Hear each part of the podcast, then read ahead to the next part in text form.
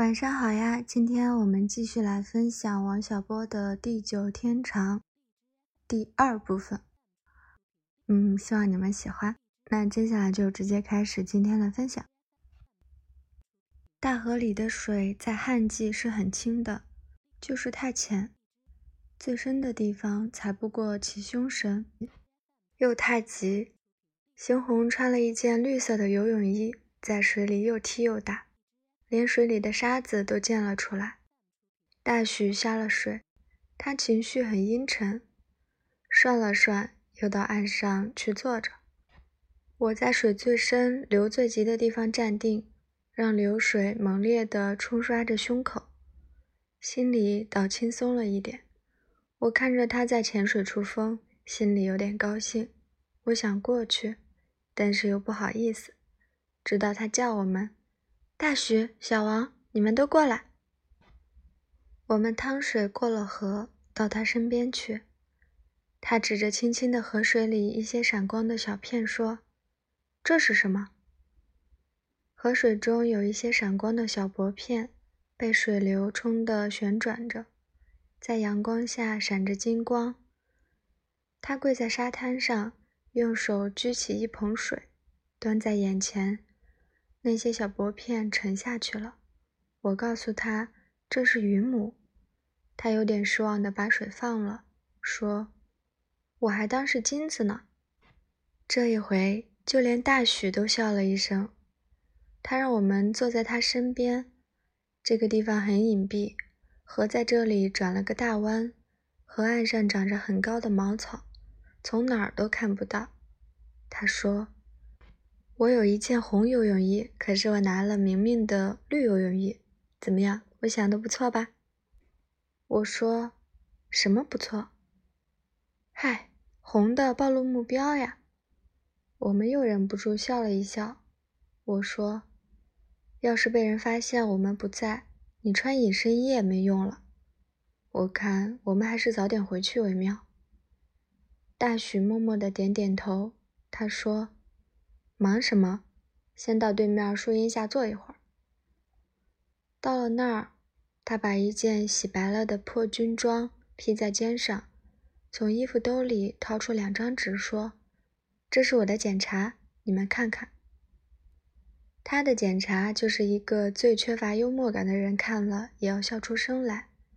开头说的是：“敬爱的教导员，祖国山河红旗飘。”六亿神州尽舜尧，在一片革命歌声中，我们迎来了七十年代第一春。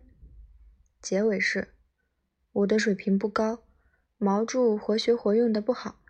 检查之中如有不符合毛泽东思想之处，请教导员指正。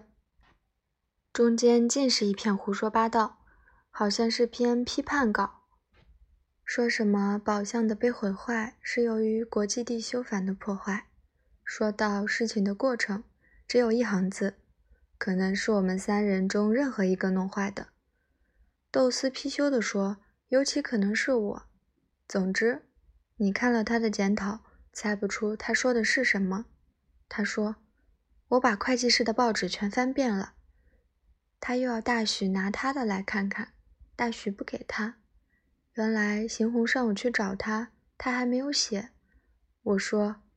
要是写了，就拿来看看，别怕，我写的也给他看过。你还信不过我们？大雪低着头说：“我怎么会？你们对我太好了。你们要看就看吧。”他掏出来递给他，那纸上总共三行字，写的有核桃大小。割破宝相的就是我，我是在盖谷子时用刀子裁席子裁破的，是武艺的。请领导批评教育，检讨人许德明。邢红抬起头来，微微一笑，说：“我早就知道你要这么写。”他把这张纸吃的撕了，扔到河里。他冷笑着说：“你为什么要这样写？以为这么写了，我们就不受连累？傻！我们都没说清，你要咬我们一口，还是怕我们以后说出来？”你听着，我以后要是告诉除咱们三个之外的任何人，就是王八。我俩都笑了。这么一个女孩子一本正经的赌咒，可真好玩。我说，我也是，绝不告诉别人。大许皱着眉说：“可是我确实撕了宝箱，不说对吗？”听了这种话，我感到沉重。不管怎么说，我们在向组织隐瞒一个重大问题，这是不可饶恕的。可是邢红说：“你多笨呐！明摆着教导员要整你，你还自己送上门去。”他听了他的话，低下头去，忽然又抬起头来说：“可是你们这么包庇我，是对的吗？”邢红猛然一伸胳膊，把上衣扬到地上。他站起来，把他苗条的身体投到阳光里去。他仰起头，把披散的头发垂到脑后，眯起眼睛，双手交叉在胸前，说：“当然，我们是对的。不管怎么说，我相信自己是个好人。你也是个好人，小王也是。至于其他的，我都随他去。要批斗就批斗好了，有什么了不起？”他忽然转过身来说：“我衣兜里有一份检查，是给你写的。我书包里有纸笔，你抄一份吧。你不要这么提心吊胆，没有什么了不起。我要下水去了，小王，你去吗？”我点点头。于是我们下河去了。大许在岸上待了一会儿，就心安理得地去抄检查了。我和邢红一起在浅水处奔跑。又到深水处去掏老乡下的鱼篓，看看他们捉了几条鱼。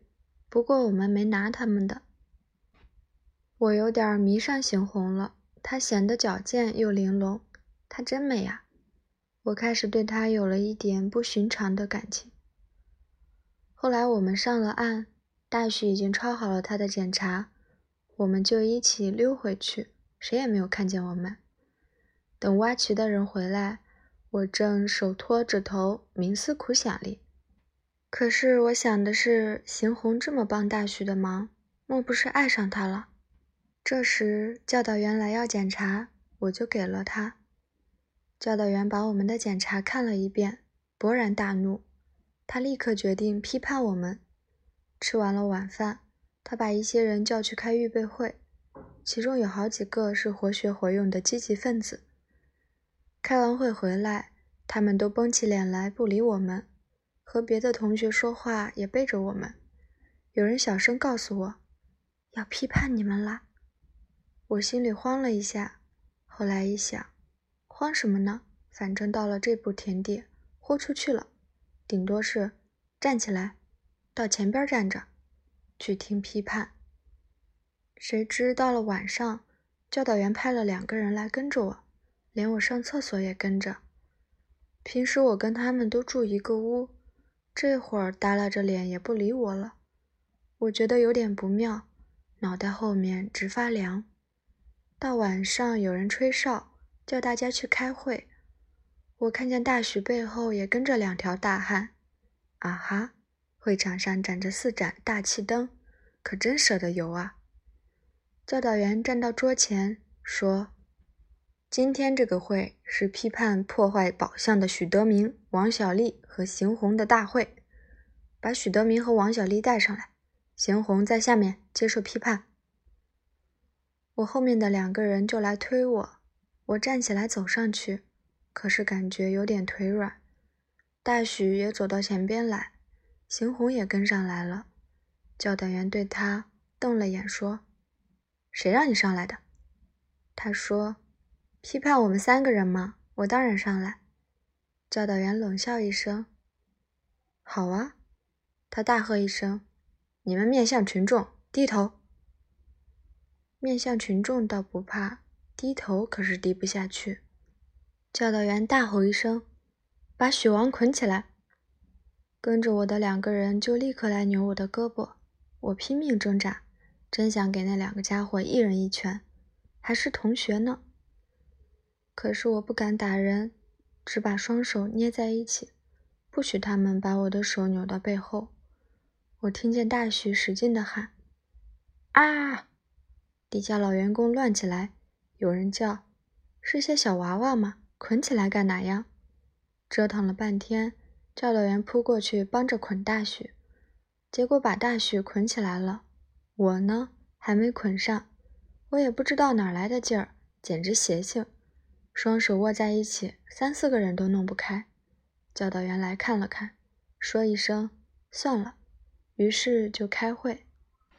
可是邢红站到他面前说：“你也把我捆起来，你捆。”我们那儿批判会常常捆人，可是还没有捆过女的呢。教导员不敢动手，就叫女知青来压住邢红。果然就有两个积极分子上来扭住了他的胳膊。教导员回头来看我，我冲他瞪大眼睛，他又叫人来捆我。这回我让他们捆了。那硬邦邦的竹壳子捆住手腕，疼得要命。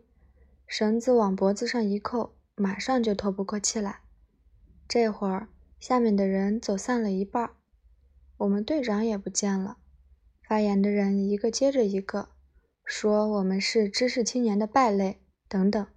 正在批判，队长跑来说：“团部指示，这个会不能开，尤其不准捆人，叫先把人放了。”教导员刚要瞪眼，队长说：“政委说了，这个事儿你要负责任。”教导员立刻软了下来，不得不宣布散会。根据团里的意见，毁坏宝相的事情是无意的，不予追究。捆打知识青年一事，教导员要道歉，受害者也不要上告，事情就这样了拉倒。当晚，我和大许坐在床上，根本不想睡。气得脑门子发胀，细细一想，逗我们、捆我们的全是自己的同学，为了什么呀？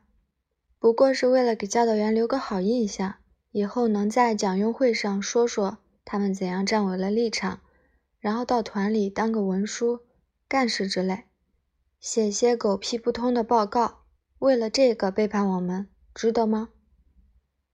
熄灯时，我们屋那两个家伙回来了。怯生生的，轻手轻脚的溜进门来，悄悄的坐在床上。我一下子站起来，大喝一声：“你们两个搬出去，别跟反革命住在一块儿。”有一个小声说：“王哥，别赖我们，我们也没法子。”我的野性发作起来，大吼一声：“滚出去，快滚！”接着把他们的东西全都扔了出去。